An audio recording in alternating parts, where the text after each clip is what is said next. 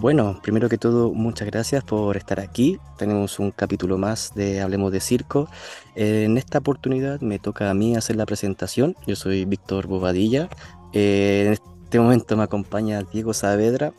Eh, a los que nos están escuchando tienen que recordar que nuestra amiga Noé eh, va a hacer una pausa, una breve pausa para desarrollar sus procesos creativos. Pero igual ahora en este momento estamos empezando un nuevo recorrido en base a la reflexión y algunas entrevistas que estamos desarrollando.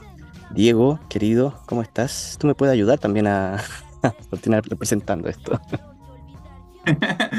Sí, hola, bueno, como ya, mencionaste todo, Víctor, vamos a retomar la, la, segunda parte de la temporada 4 y tenemos hoy día unos temas interesantes, pero también es importante que nuestros acompañantes se puedan presentar, ¿no? Sí, sí, sí. Sí, eh, aquí nos acompañan Soledad y Alejandro, pero qué mejor que ellos mismos se puedan presentar y nos puedan decir por qué están aquí. Ah, bueno, ya lo vamos a descubrir, pero chicas, chicos, muchas gracias por este encuentro. Empecemos por, bueno, Sole. Dale. Bueno, hola, ¿qué tal a todos? Yo soy Soledad Ortiz Ceballos, eh, peruana. Eh, fui a estudiar a, bueno, eh, empecé el circo en realidad muy, muy tempranito, a los 6, 6 7 años. Eh, era una pasión de, niña, un sueño eh, de infancia que, fui llevando a cabo y, ese amor por el circo se, se, fue incrementando en el pasar de los años, ¿no? En vez de, de disminuir o de cambiar de rumbo, en realidad me fui como asentando en esa decisión que había tomado desde muy pequeña y bueno, y aquí me tienen. Ahora ya tengo 35 años, eh, o sea que muchos años haciendo circo. Primero, como dije, de manera como amateur y en talleres, ¿no? Cuando era niña pequeña y después, cuando fue posible entrar a alguna, digamos, formación semi-profesional o, lo más parecido a lo profesional, pues empecé a, hacer eso también. Entonces aquí en Lima existe la tarumba.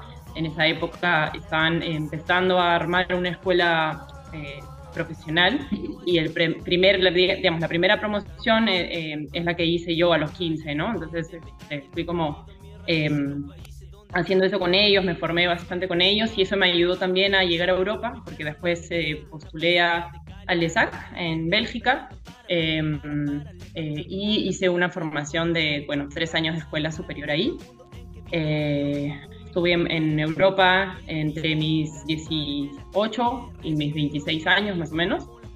Eh, tres años de escuela y pues después de la escuela em, no estaba previsto, pero sí me quedé un tiempito más en, Europa haciendo eh, circo, diversas compañías, algunos proyectos propios, otros proyectos en los que eh, me, me, invitaron, por ejemplo, a, a reemplazar a una trapecista en una compañía francesa y así, y así me fui quedando en Europa, eh, muchos festivales, mucha experiencia hermosa. Y un día tuve ganas de regresar a, Perú, eh, a también ver un poco cómo, cómo iba la cosa por aquí y hacer mis propios este, proyectos por acá, ¿no? Así que nada, hace ya casi 10 años que he vuelto, 9 años en realidad. Y acá en Lima, por ahora, lo que em, bueno, soy mamá también desde hace cinco años y esto cambia la vida, ¿no? Entonces, este, ahora trabajo básicamente a tiempo completo en un colegio, en un colegio que enseño circo. Es un colegio que tiene el circo dentro de su currícula, por lo tanto es, es, es bacán porque sí, este, no es un tallercito nomás, sino que es parte de, de una formación integral, así que eso es chévere. Eh, y por otro lado, trato de, de mantener, por supuesto, mi, mi, lado artista, ¿no? El, el lado, digamos, de, de, formadora o maestra, siempre lo he tenido en paralelo, pero nunca había como opacado o, nunca había sido como tan importante en mi vida como lo es ahora. Y no ha sido tanto por una decisión propia propia, sino más por una cuestión pues, de supervivencia económica, eh, siendo ahora madre, ¿no? Eh, y viviendo en, en Perú o, en Latinoamérica, slash Latinoamérica haciendo circo. Eh, así que aquí estamos y nada, con proyectos muy, muy ahora, muy como, eh, teatrales también, o sea, circo, teatro, una mezcla, porque pues, pues yo soy trapecista de Gran Balance, ¿no? El, trapecio de vuelo, entonces es muy difícil seguir haciendo esa especialidad. Pero en realidad, como dije, yo me enamoré a los seis años del circo de manera general y no importa, ya no hago tanto, tanto trapecio, lo hago cuando puedo, pero lo demás también pues ahí le meto a la acrobacia y, a muchas más cosas para de mano, etcétera, y a proyectos como que mezclan múltiples lenguajes, que es lo que ahorita más me fascina y lo que más me encanta ahorita es como crear, ¿no? O sea, eh, considerar que soy artista de circo, que significa muchas cosas y no solamente la trapecita que salió al ESAC, sino, en fin, múltiples cosas y crear de manera creativa en todos los lenguajes que se puedan. Genial, genial, no, muchas gracias por la información. Bueno, es lo importante también. La idea de este propósito de entrevista es saber experiencia y todo lo que está pasando. Así que igual paso ahora el, a nuestro segundo invitado, que es, bueno, Ale, Alejandro, que está radicado en Barcelona, pero no quiero presentarlo yo. quiero que te puedas presentar tú mismo. Hola, ¿qué tal? Eh, yo soy Alejandro Dutra, eh, soy uruguayo, em, soy creador de circo y ahora también un poco compositor de, música para algunas piezas y también para cosas mías. Eh, hace 12 años quizás que estoy viviendo ya, hace 11, 12 años que vivo acá en Europa. Y,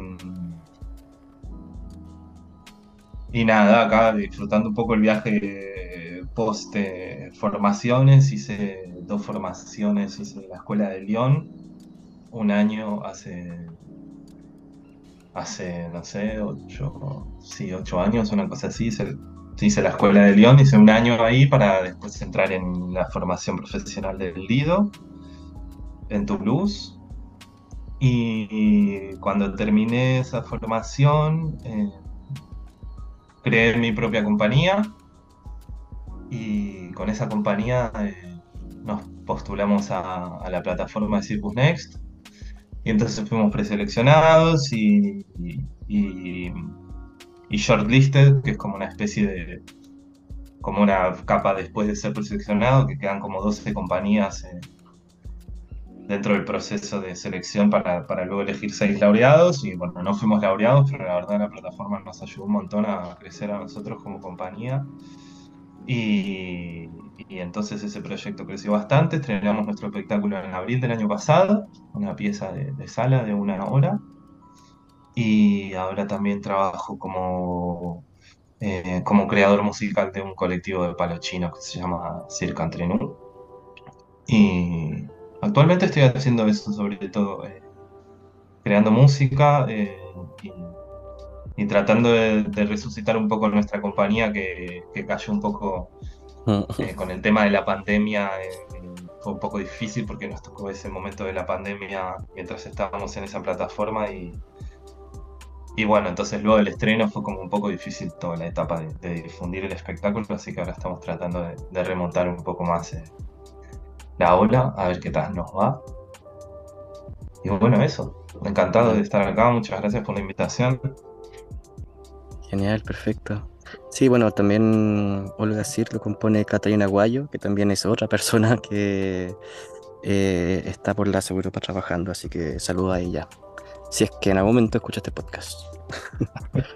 Eh, bueno, el propósito principal de esta conversación es, hablar primero de las experiencias, pero no, nos hacemos la gran pregunta de qué pasa después de estudiar en una escuela de circo en Europa. O sea, entendiendo también todos los procesos, eh, este famoso concepto de irse a Europa o a, un continente que no es, en este caso, nuestra querida Latinoamérica, sino que es que nos vamos a buscar algo mejor, o creo que esa palabra también puede, eh, la podemos analizar, porque ¿qué es mejor en este caso? ¿No es cierto? A nivel de acceso, educación, perfección, y eso es clásico dentro de, las grandes escuelas, sobre todo las que están eh, en Europa en este caso.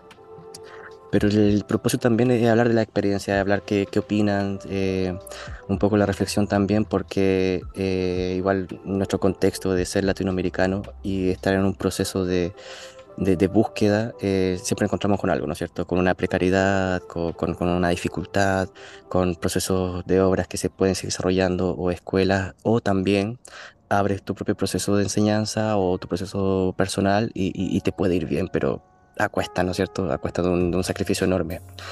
Eh, sobre todo para querer estudiar circo, o sea, no, no, estamos estudiando ni ingeniería ni algo que tenga un sustento económico base, sino que es algo que es latente. Así que eso, no sé si digo, ¿quieres agregar un poco más? ¿Algo? Eh, sí, bueno, eso y llevado de la mano también a cuál sienten, cuál ha sido el mayor impacto al, al, estar en una escuela formándose en Europa y el circuito también que se maneja allá dentro de las escuelas es distinto al circuito latinoamericano. Entonces, ¿cuál ha sido su, el impacto que ha generado en ustedes? Soledad en un momento lo mencionó, como que se, se, se fue para formar principalmente, pero luego se continuó quedando porque también había nuevas propuestas más interesantes, nuevos retos. Entonces, saber profundizar un poquito más de eso también de parte de Alejandro y de Sole, a ver si se animan un poquito a contarnos. A ver, ¿quién, quién inicia? Eh, yo creo que una de las cosas que, bueno, de las primeras cosas que me impactó fue eh, la cantidad de gente que conocí de, diferentes lugares del mundo que, no, que nunca imaginé que iba a conocer, la verdad, este, durante o sea, fue, fue muy loco, ¿no? Conocer gente de, Finlandia, no sé, de Noruega, de lugares así, que decís, y esto, y, sus sensibilidades y sus maneras de, expresarse, y también como todo eso te va nutriendo en tu, proceso creativo, y, también este, cuando vas compartiendo también procesos creativos con esas personas, en, nada, vas cambiando y todo. Una de las cosas que más me impactó fue ese intercambio de, culturas que viví en las escuelas y, también este, en particular en la escuela que yo hice, una de las cosas que más este, me impactó fue como eh, la sensación de, libertad eh, con respecto a lo creativo, ¿viste? Y con y sobre todo con, sí, sí, con, el, con el proceso personal eh, de, desarrollarse como, como, creador fue, fue un espacio grande de libertad en, ese lugar que me permitió conocerme y, y, desarrollar mis propias herramientas que ahora son mis útiles, ¿viste? Tengo esto, tengo lo otro y, y, fue gracias a ese espacio, creo, grande de libertad. Eh, no digo que sin ese espacio no hubiera existido, pero creo que hay algo en mí que, que, lo necesitaba, ¿no? Este, entonces eso fue las cosas que más me choquearon, creo, los intercambios culturales y la libertad que sentí durante mis años de formación. Sí, bueno, em, algo que puedo sumar, y digo sumar porque estoy bastante de acuerdo con lo que dices, Alejandro, ¿no? O sea, uno llega a una escuela em, en Europa, eh, hay tantas nacionalidades, culturas, eh, idiomas, maneras de hacer, etcétera eh, que sí, pues, ¿no? Que, que, eso es parte también finalmente de la propuesta, de alguna manera, de formación que, que, te da la escuela, ¿no? Más allá de la técnica o qué sé yo, ¿no? Creo que también es el, este intercambio que es maravilloso. Eh, yo sumaría también el hecho de, que la misma ciudad, o sea, quiero decir, el, lugar en el que, en el que aterrizas, literalmente, eh, te llena de, de sorpresas, ¿no? Viniendo de, Lima, eh, Perú, tenía como una idea muy reducida tal vez de, lo que podía ofrecerte culturalmente una ciudad o incluso una capital. Eh, cuando llegas a Bruselas, ¿no? en mi caso que hice el ESAC, eh, es alucinante la cantidad de, actividad cultural que hay, ¿no? Todos los fines de semana salíamos a ver algo en la calle, en teatros, el acceso a la cultura es mucho más fácil y más económico. Cuando eres estudiante, además, tienes una facilidad enorme porque todo te cuesta eh, la tercera parte ¿no? de lo que ya te cuesta a los 25 años ya, ya, tienes otro precio, pero entre tus 18 y 25 años realmente, que es el momento de tu formación, eh, te da la ciudad y no solo la escuela una cantidad de, posibilidades que, también te nutren. Eh, y eso para mí fue alucinante. Y creo que eso es una de las razones también por las cuales terminando mi formación a los 21 más o menos, obviamente tenía todo mi vida en el Perú, mis papás, eh, en fin, mis amigos, incluso la tarumba que en esa época era un poquito como mi, mi era parte yo del elenco de la tarumba desde muy chiquita, entonces era como, para mí era, terminaba la escuela y iba a regresar a, actuar en la tarumba, pero, pero también me provocó, y no solo me provocó, sino que fue como eh, dándose de manera muy natural esto de quedarse porque surge una cosa por aquí, otra por allá, y ya hay, ya hay mercado, y hay posibilidades de hacer eh, funciones, de hacer espectáculos, de hacer proyectos, de entrar en una compañía que existe.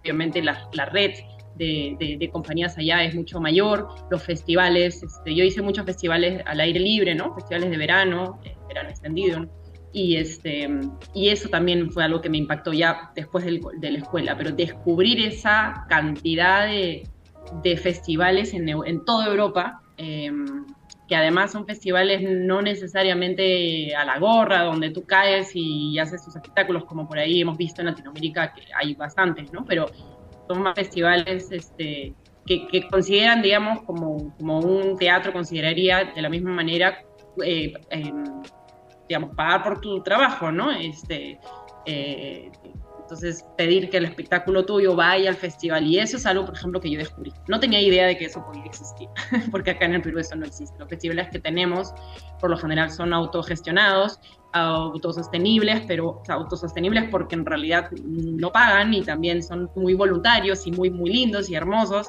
pero claro, no sostienen, ¿no? Económicamente. Eh, con las justas y los artistas lo hacen de manera voluntaria. Entonces, claro, descubrir todo esto eh, fue increíble, ¿no? Eh, creo que esas fueron las dos cosas que me impactaron. Básicamente la ciudad, este, todo lo que proponía y, y, más allá de la ciudad, del país y, Europa de manera general, con el circo. Y a, nivel general, muchas de las personas que escuchan este podcast, la mayoría o están haciendo circo o empezando haciendo circo, eh, y se hacen la pregunta esta, si vale la pena irse a Europa, yo creo que sí, absolutamente. Pero yo creo que quizás, no, sé, aquí ya depende y aquí abro, un poco el debate, eh, es lo que viene después de, hacer la escuela de circo, porque la escuela de circo te preparan, te enseñan material, ves profesores increíbles, va a haber obra increíble, y después ya tú terminas de egresa y, y viene esta gran obertura que se llama realidad, en este caso, y tienes que decidir, ¿no es cierto? ¿Y, cuál es su experiencia ahora, ustedes actualmente? Que, ¿Cómo están? ¿Qué, desarrollan?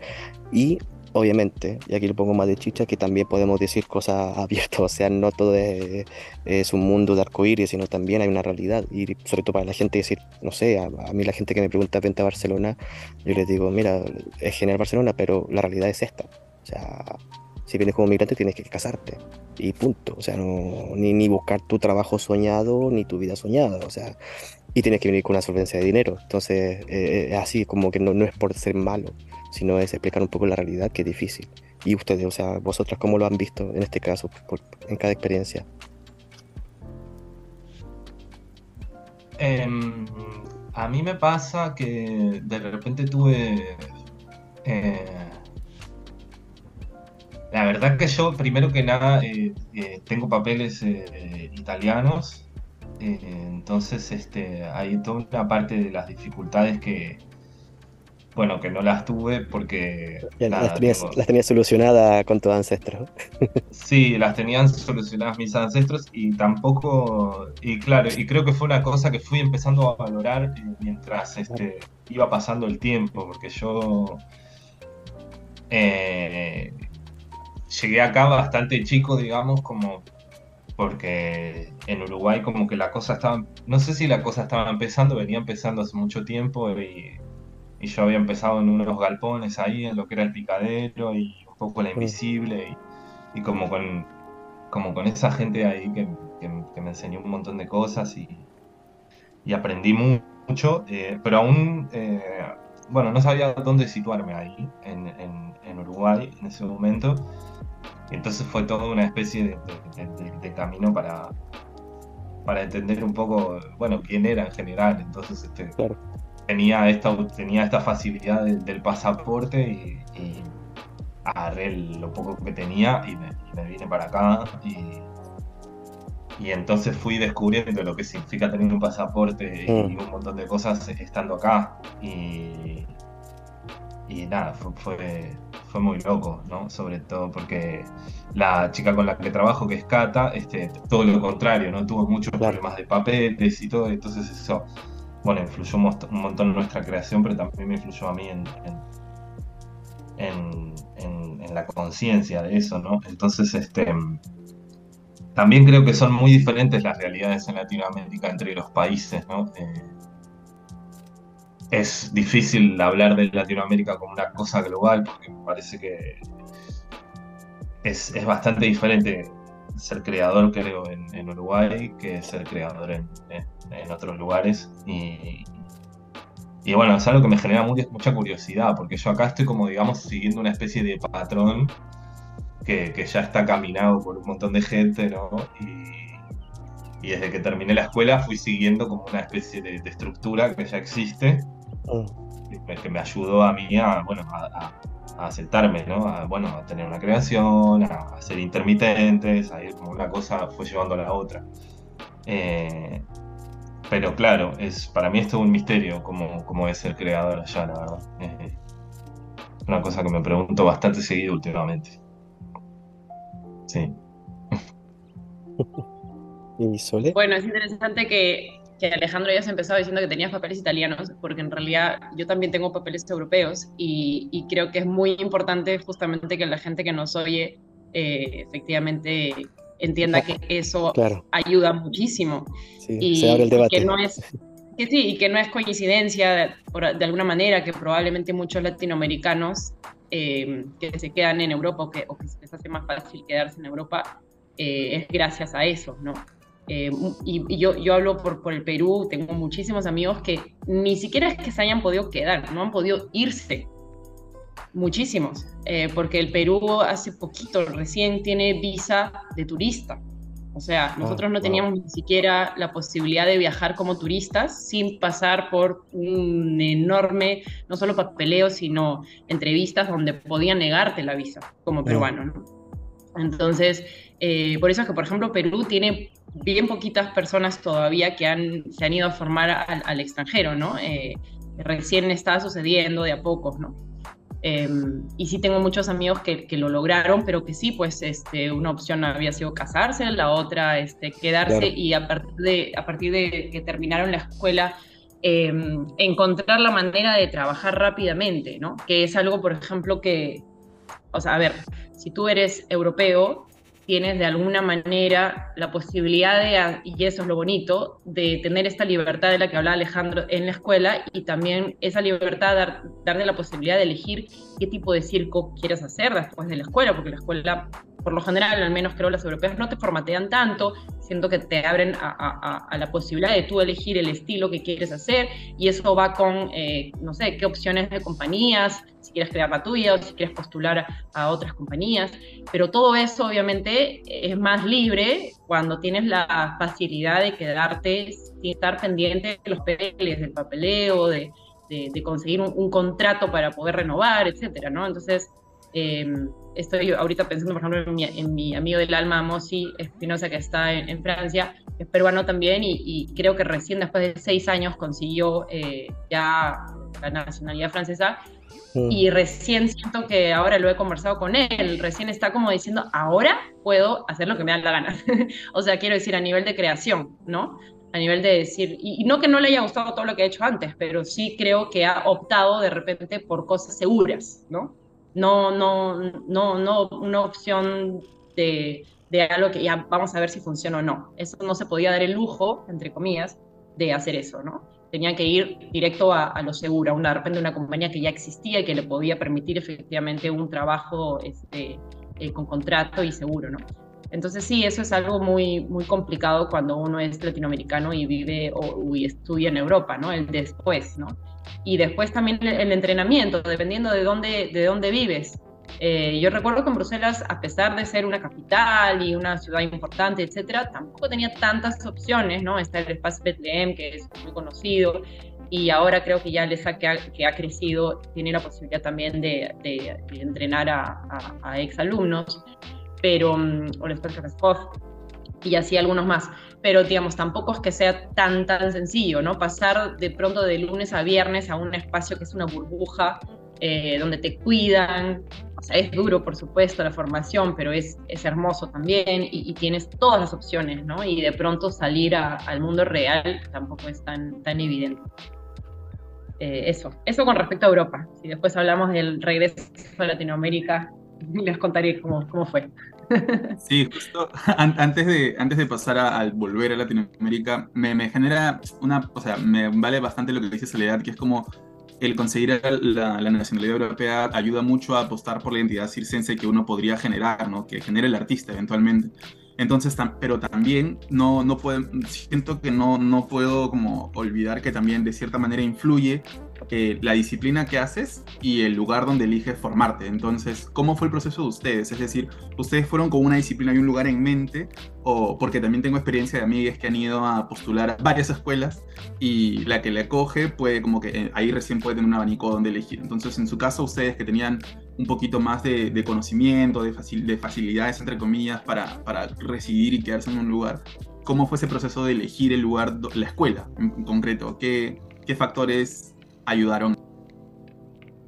Sí, a ver, yo, puedo decir algo así cortito, que es porque realmente es un, ya, ya tengo 35 años, hace varios años que postulé al ESAC, pero solo postulé al ESAC, pero me arrepiento, me arrepiento muchísimo porque de hecho no entré la primera vez, entré al el siguiente año y yo, yo no sabía, literalmente no sabía, creo que ahora felizmente ya todos saben, en mi época no sabía que se podía postular a varias escuelas, así de tonto suena, pero así fue mi historia.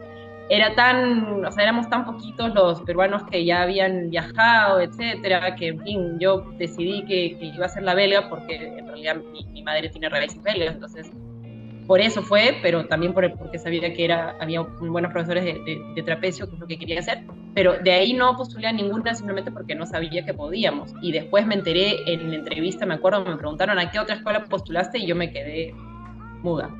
¿no? Y entonces sí, yo creo que es, es buenísimo postular a muchas porque te da después la posibilidad de elegir si eventualmente has entrado a varias si tú postulas solo a una, este, tienes menos chances de entrar. Y yo sí creo que, que, hay, ahora hay muchísimas opciones, muchísimas más que en mi época, eh, que son súper bacanes, ¿no? Así que mi recomendación de verdad es que postulen a la mayor cantidad, y no solamente para, para eh, lograr entrar, sino también porque la experiencia de postular es increíble.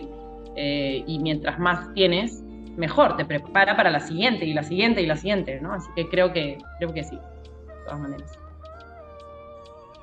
Eh, sí, yo en mi caso, eh, de Uruguay, la verdad, eh, creo que había, no sé si dos personas más que habían, no sé, o sea, muy poca gente que, había venido a estudiar acá. Pero, claro, en el mundo, yo soy, yo soy malabarista y manipulador de objetos, entonces este, nuestro mundo es, está muy orientado por, los videos.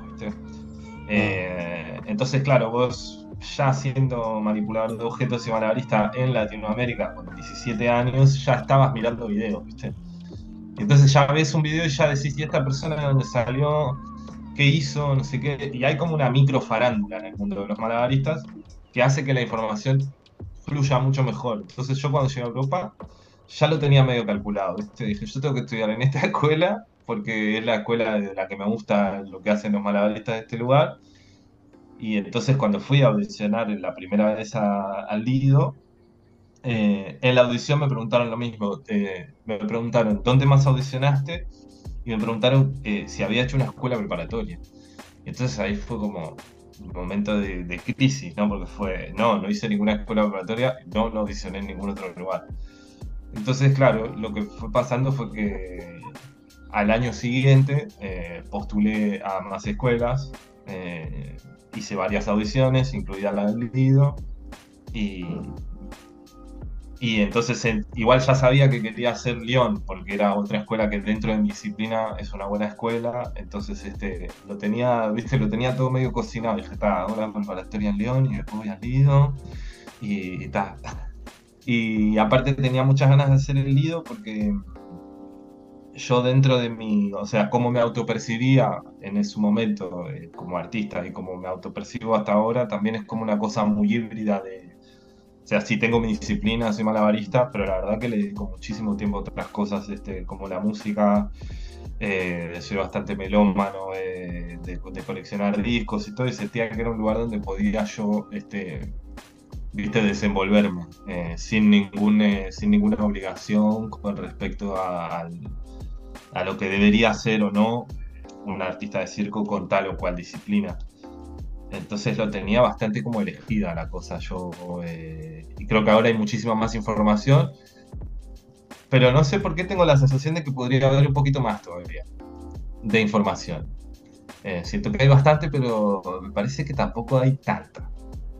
Eh, hay muchas cosas de requisitos de edades, muchas cosas de, de condiciones para cada escuela específica, eh, orientaciones de qué, de qué pasa en cada escuela, qué, qué, tipo de lenguaje se desarrolla en cada escuela y todo, que, que, creo que hay mucha información todavía que se puede llegar a compartir más todavía para que, para que la gente tenga bien claras las cosas. Porque no te vas a pagar un pasaje para venir acá eh, y de repente si no tenés visa, ¿viste? Ah. Porque no te podés, si no, que, si no entras en ningún lado no te puedes quedar. Por ejemplo. Sí, uno, de los grandes temas, igual ya estamos aquí, habíamos dicho 40 minutos, ¿ah? así que vamos a cumplir con la orden, quedan 10. Porque de repente cuando esto se pone candente se pone al final, yo no quería decir todas las cosas al final. o sea, normal, para el propósito también. Mi pregunta candente en este momento que es el caso de, de las personas que se vienen por un mes, por ejemplo, por un proyecto artístico, ponte tú un Iberescena. Gente latinoamericana que se viene y se quedan acá y se enamoran, se enamoran, se enamoran. Y lo primero que hacen, algunos tienen pasaporte europeo, obviamente, y eso es muy bueno. Pero otros que no lo tienen se quedan sin papeles, se quedan en, los países e intentan buscar por todas partes, buscar por todas partes, hasta que algunos lo obtienen, otros no. Y pero a mí mi, gran deuda pendiente, creo yo, e, e, es eh, este puente que se puede hacer a través de Latinoamérica y Europa. Es como, no, sé cómo se me ocurre por la cabeza, pero siempre hablábamos en el podcast anterior que quiénes son los, artistas que pueden viajar de un continente a otro. principalmente los que tienen una buena solvencia económica y los que tienen un, un buen ingreso. Pero al mismo tiempo, siento como tú mismo lo dice Ale, que hay poca información. Y a mí mi gran preocupación es que, es que nos tenemos que quedar eh, siempre en un solo lugar, como que nos cuesta en este caso vincularnos con otros artistas. O sea, yo te lo digo de cara de Chile, que toda la información que llega a nivel de circo es porque es gente de región que llegó de Santiago y lo de Santiago lo recibían porque le llegaban los franceses en el festival eh, Santiago a Mil, que llegaban malabaristas, o sea, los primeros malabaristas que trajeron las clavas, las masas, eran del Teatro del Silencio de Mauricio Celedón, que eran artistas franceses, y por primera vez la gente conoció las clavas, o sea, las masas y el semáforo, ¿me entiendes? ¿Y qué pasa actualmente con eso? Cuando uno va a buscar información, la obtiene y te, te conviertes en creador.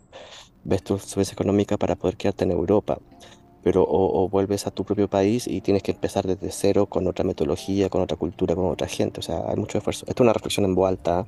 O sea, pregunta, cero. Es más reflexión en voz alta que estoy haciendo, pero es como la realidad que yo asumo. Invita a eso. Es como... Eh, cómo está el sistema en este momento, tanto de la escuela, de, incluso del trabajo. Eh, no sé si alguien quiere continuar con esta reflexión, aprovechando estos, minutos ya de, A ver, este, sí. Em, yo estaba pensando en lo que decías eh, y claro, es, el puente a mí me, parece que, que, a veces eh, se logra efectivamente, como dices, con algunos extranjeros, eh, europeos que vienen para acá, para Latinoamérica, y nosotros a veces yendo allá, pero las realidades son, son muy distintas eh, y a veces ese choque de, realidad, me refiero a la realidad de, creación, por ejemplo, las condiciones de una creación son tan distintas que mm, es complicado no caer, siento yo a veces en, a ver, me pongo del lado del público, un público tal vez incluso eh, no cirquero, ¿no? que acá, por ejemplo, en el Perú llegan también el Gran Teatro Nacional, no sé si es que lo haces, por ejemplo, ¿no? Y lo ves y, ah, y el público está este, absolutamente maravillado de esto y entonces algunos comentarios son, ¿y por qué nosotros no tenemos esto, no? O mm. por qué... Y, y, yo siempre trato, bueno, sí, si el comentario llega a mí, trato de, de hacerles entender que en realidad no es falta de talento, sino falta de condiciones, ¿no? Eh, porque compañías como esta o como cualquier otra que, efectivamente llega a viajar así por el mundo y que tiene un espectáculo maravilloso, eh, eh, pero se han, o sea, ¿cuánto tiempo ha durado la creación? ¿no? ¿Con cuánto presupuesto han contado oh. para hacer ese espectáculo antes de lograr ese, ese, ese resultado? ¿no? Eh, aquí, pues la realidad es muy distinta. Y a mí lo que me pasó fue que yo ya lo sabía de alguna manera, eh, pero igual decidí volver a Perú para mí fue un poco, voy a decir algo que de repente suena un poco, un poco fuerte, pero, pero me sentía un poco aburrida en Europa. Este, sentí en un momento que, que necesitaba un patadón, o sea, como que alguien me sacuda. Y esa sacudida, ese temblor, eh, lo, lo, sentía que lo iba a tener de vuelta en mi país, ¿no? Em, no que no me haya gustado Europa, me, me, encantó. De hecho, ahora, ya después de casi 10 años aquí de nuevo, me pica el bicho de querer volver, pero ya, ya digamos, es difícil porque tengo mi familia aquí, mi hija, etcétera, ya es complicado, ¿no? Eh, y, además siento que he vivido mis ocho años de, de, de, una experiencia inolvidable en Europa que de hecho me sirve un montón el día de hoy para, para hacer mis proyectos aquí. Pero ciertamente mis proyectos Em, que por lo general son de creaciones propias, tienen que estar dentro de un contexto peruano, que es creación tres meses, no dos años, no año y medio, como lo es en Europa por lo general, o al menos a lo que yo estoy acostumbrado en Bélgica, en Francia, a veces te dicen, ah, la fecha de, ¿no? de estreno es de aquí a dos años. Entonces, eso es algo, por ejemplo, que aquí en, en, el Perú la gente no lo entiende, ¿no? Y entonces yo creo que a veces hay que hay que valorar, o sea, yo siempre he sentido que yo estoy como en un punto medio, ese es mi problema, mi gran problema.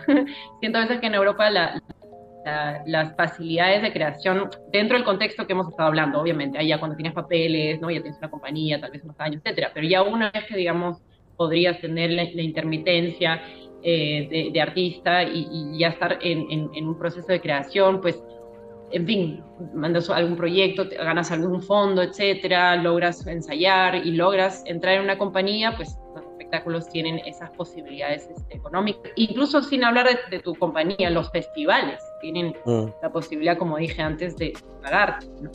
Entonces acá es otra, otra situación. Y aquí, por ejemplo, las creaciones, a mí me da muchísima pena que la gente no haya descubierto la posibilidad, por ejemplo, de hacer residencias de dos semanas donde te encierras a crear. Eso es una maravilla, eso es, algo hermoso y que de verdad sirve. Eh, acá ensayamos, no sé, dos veces a la semana nuestra creación que estamos ensayando, mientras que estamos pensando en la clase que vamos a dictar en la noche y en la mañana siguiente y, este, ¿no? y esas cosas. Entonces sí, o sea, a mí me encantaría también que hayan más puentes, pero siempre con esas realidades, yo creo que sería bonito que, que, los europeos entiendan cuál es la realidad latinoamericana y viceversa.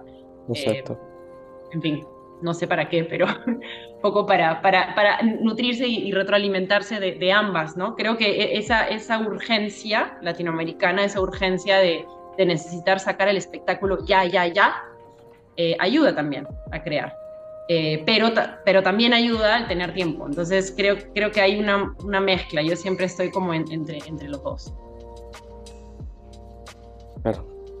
Sí, tengo como lo que me viene es como esa sensación, igual yo lo vengo pensando hace tiempo, esto de que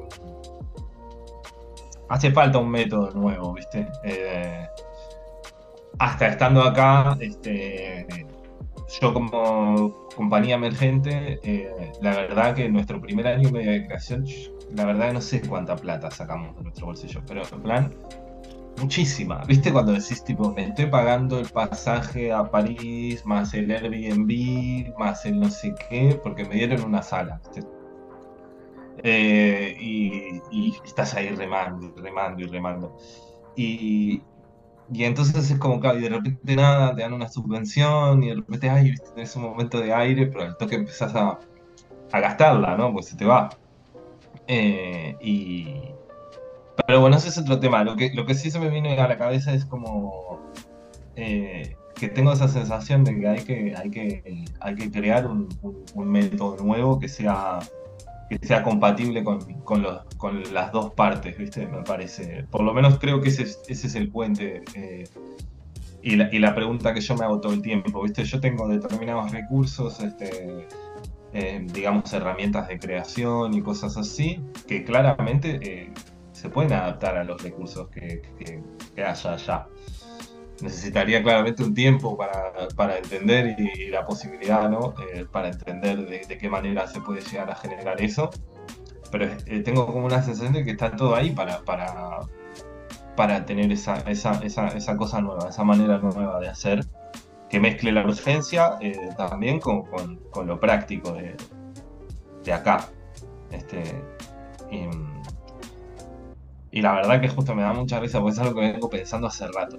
Hace tiempo que estoy como, bueno, tengo, me encantaría poder hacer algo allá, pero de qué manera se haría, eh, con qué recursos, este, mm. y le voy dando vueltas y vueltas y vueltas y, y creo que eso, que hay, hay manera de, crear un método nuevo, pero hay que tomarse el tiempo también. Sí, sí. Yo creo que mm. es, como la, deuda pendiente que, tenemos en este caso de cómo poder facilitar y, mejorar los accesos, sean la residencia en Latinoamérica, las subvenciones económicas, es todo un proceso también de reflexión que, que se invita. Pero igual es bueno también entender estas dos partes de vosotras dos en este caso, de saber las experiencias, cómo lo han vivido, cómo están, no es fácil, para nada. ¿no? Y al mismo tiempo, eh, yo creo que para mí es como el primer capítulo de otros capítulos que vamos a seguir analizando esto. O sea, ustedes en algún momento las vamos a seguir invitando para poder continuar con este debate, porque yo siento que es súper importante entender que cualquier camino que se tome es con una cierta manera de, decisión. Eh, y el circo sí, o sea, lo que lo están haciendo principalmente es, por el concepto de arte. Por eso, por eso uno gasta tanto dinero por esa jodida sala que está en París, porque va a ser la residencia y al mismo tiempo lo que me gusta por de este podcast en este caso que ves experiencias, eh, conoces gente que lo ha vivido de todo, entonces eh, es lindo escuchar eso. Eh, yo creo que estamos llegando ya casi al final. Eh, simplemente agradecer también y bueno, les dejo aquí micrófono abierto si tienen algo que les quedó ahí en el tintero, algo pendiente, soleale, que quieran agregar. Las palabras sobran. Después de uno, que uno graba el podcast dice, hoy podría haber dicho esto y se iba a pasar. Pero es una pequeña muestra eh, de lo que estamos haciendo ahora en Hablemos de Circo para poder reflexionar sobre esto, que es el circo y cómo se van expandiendo hablamos de escuela hoy, pero después vamos a hablar de otros conceptos, sean tanto creación, tanto residencia, el concepto mismo de migración o, el, el, círculo lo comprende todo y es eso, es reflexionar en este caso.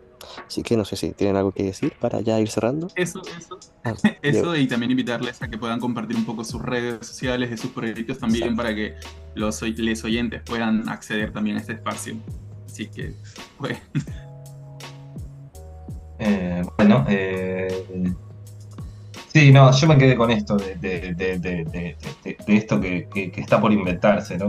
y que también eh, creo que la otra vuelta en una reunión lo habíamos hablado, Víctor, usé la palabra como, como, si fuera una especie de responsabilidad. Tengo una mm. sensación de que hay algo que inventar, de intercambios que crear y de, lazos que, que hay que generar eh, que claramente no tengo los recursos y que no sé cómo es, pero que, tengo muchas ganas eh, de, vivir esta, etapa nueva. así que nada, si quieren ponerse en contacto conmigo, eh, mis redes son Ale Dutra, Ale barra baja Dutra en Instagram, y si no, mi compañía es Olga Circa Analogic, todo junto, en Instagram también. Así que nada, gracias. Gracias a ti. Y Sole.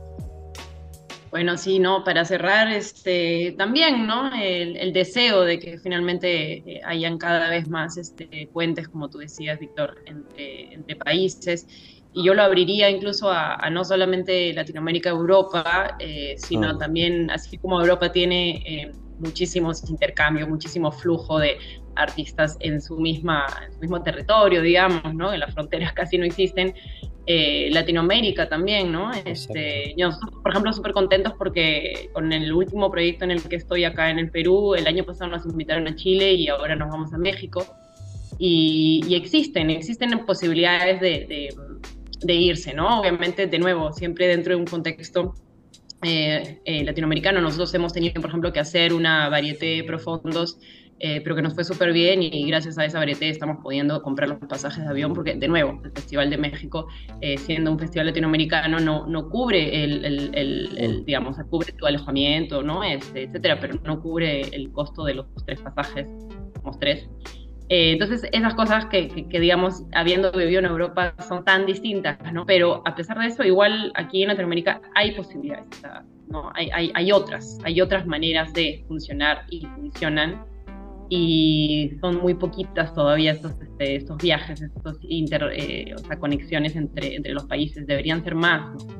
Así que ojalá sigamos este, haciendo esos puentes este, entre, entre todos, porque creo que un, viaje, un, compartir en un festival donde ves otros espectáculos, otras compañías, lo hablamos al inicio, ¿no? Estos, estas escuelas este, europeas donde tú llegas y de pronto te das cuenta que vas a conocer a un japonés, un finlandés o un canadiense. Oh. Eh, pero, pero también, ¿no? Los festivales también conoces así a gente del mundo entero. Entonces, este, eso, eso es bonito y, y, eso nos hace crecer, ¿no?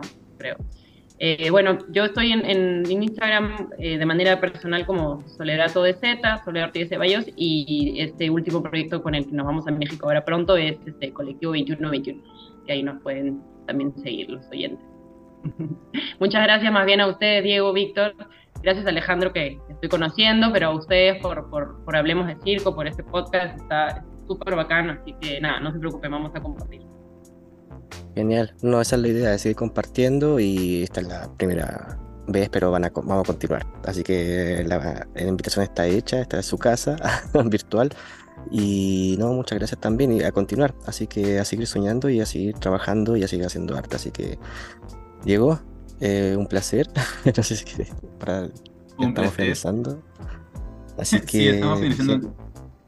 Nada más que compartan a las personas, a los, oyentes, compartan las redes sociales eh, y compartan. Creo que comparten, nos ayudan bastante a crecer este motor, a empujar el motor del circo, siempre difundiendo los proyectos, procesos de las distintas personas y también este podcast para lograr alcanzar un mejor impacto.